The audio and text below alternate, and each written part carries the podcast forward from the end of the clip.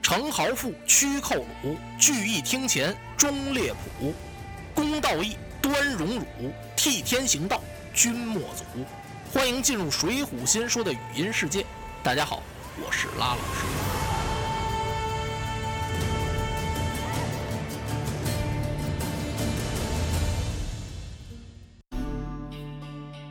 王庆自立淮西王，这下行了。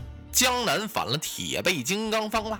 河北反了陆地追风小陈平田虎，山东反了托塔天王晁盖，再加上这位王庆造反，一下子愁坏了四个人。这四个人是谁呀？当时宋徽宗身边有四个宠臣：蔡京、杨戬、高俅、童贯。这四监是结成了一党，贿赂公行，颠倒是非，残害忠良。他们搜刮民脂民膏，鱼肉百姓。老百姓恨这四监恨的，那真是牙长四尺。他们说，要是能把这四监抓住，就得把这几个家伙扒皮抽筋、挫骨扬灰、倒点人油蜡，就得把那四监的肉拿那大叉子都给擦喽，擦成了丝儿，剁成了末，包饺子，把他们吃喽。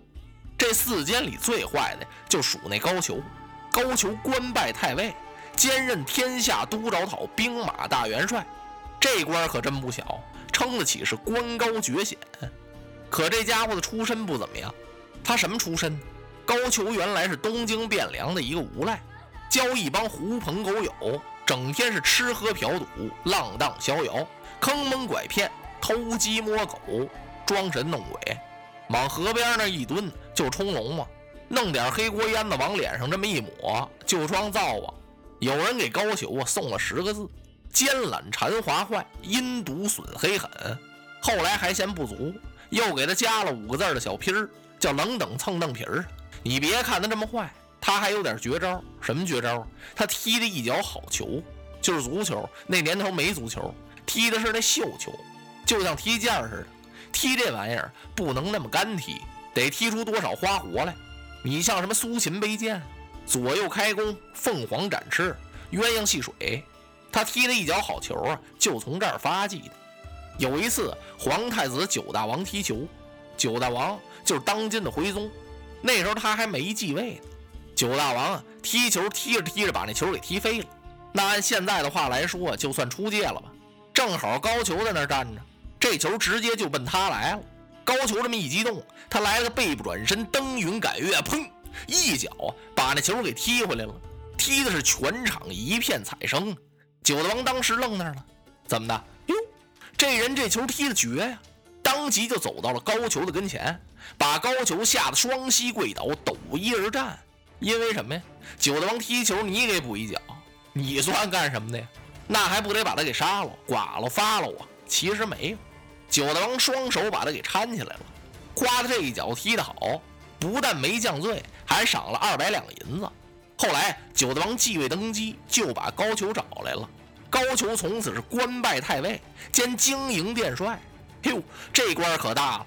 这太尉和这殿帅纯粹是踢出来的。本来这好了，这无赖就算发迹起来了，应该高兴吗？高俅倒发毛了。为什么呀？他心中暗想：哎呀，我这点底儿别人都知道吗，人能服我吗？所以他看谁呀都别扭。他琢磨谁都瞧不起他。其实不是吗？不论是朝廷重臣还是边关守将，对高俅都敬畏三分。好多人都知道这家伙出身是个无赖，别得罪他。这样的人物得罪不起。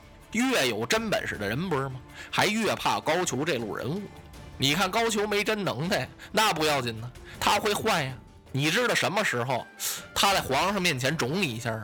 真给肿上一下，这三年大概都翻不过身来。所以朝里边好多文官武将对高俅啊都来个敬鬼神而远之。要说这该可以了吧？不行啊！高俅一琢磨，嗯，我得把这朝里边知道我根儿的，在这社会上知道我底儿的，我都得把他们给收拾了。他这么想的，他还真就这么干了。他害了豹子头林冲，害了金钱豹子汤龙。嘿呦，他害的人可真不少啊！高俅也知道自己是老虎掉山涧里，伤人太重了。那么天下反了这么多的英雄好汉，他知道不知道？他知道啊。那么高俅怎么想的呢？高俅有高俅的打算，反吧，你们是爱哪儿反哪儿反，我全不管。京城一待特别保险的，他上朝下朝啊，带的那保镖多了，可以说是前呼后拥。撑得起是兵层层甲层层，刀枪如麦穗，剑戟似麻林。老百姓想靠前一步，都势比登天还难。常言说得好，善有善报，恶有恶报，不是不报，时辰没到。高俅这么小心，那么注意呀。最近他摊了点事儿，这事儿还真不小，轰动了整个东京汴梁城。什么事儿？西凉国给宋徽宗天子进了一件宝贝。这宝贝呀，是一把酒壶，是用一块紫金的炮制而成。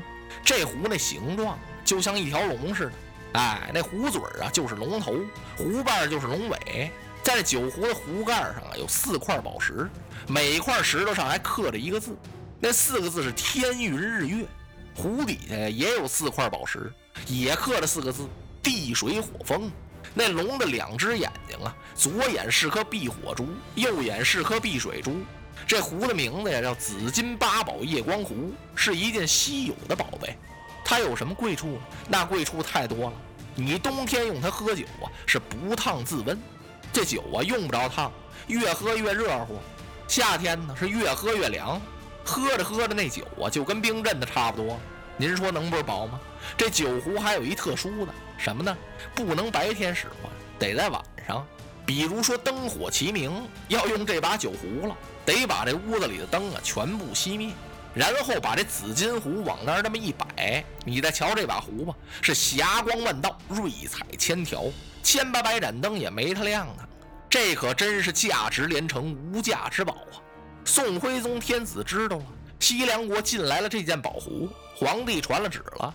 干嘛呢？他准备在九月九日，就重阳大会这天，在皇宫内院隆德宝殿，就用这把酒壶是大宴群臣。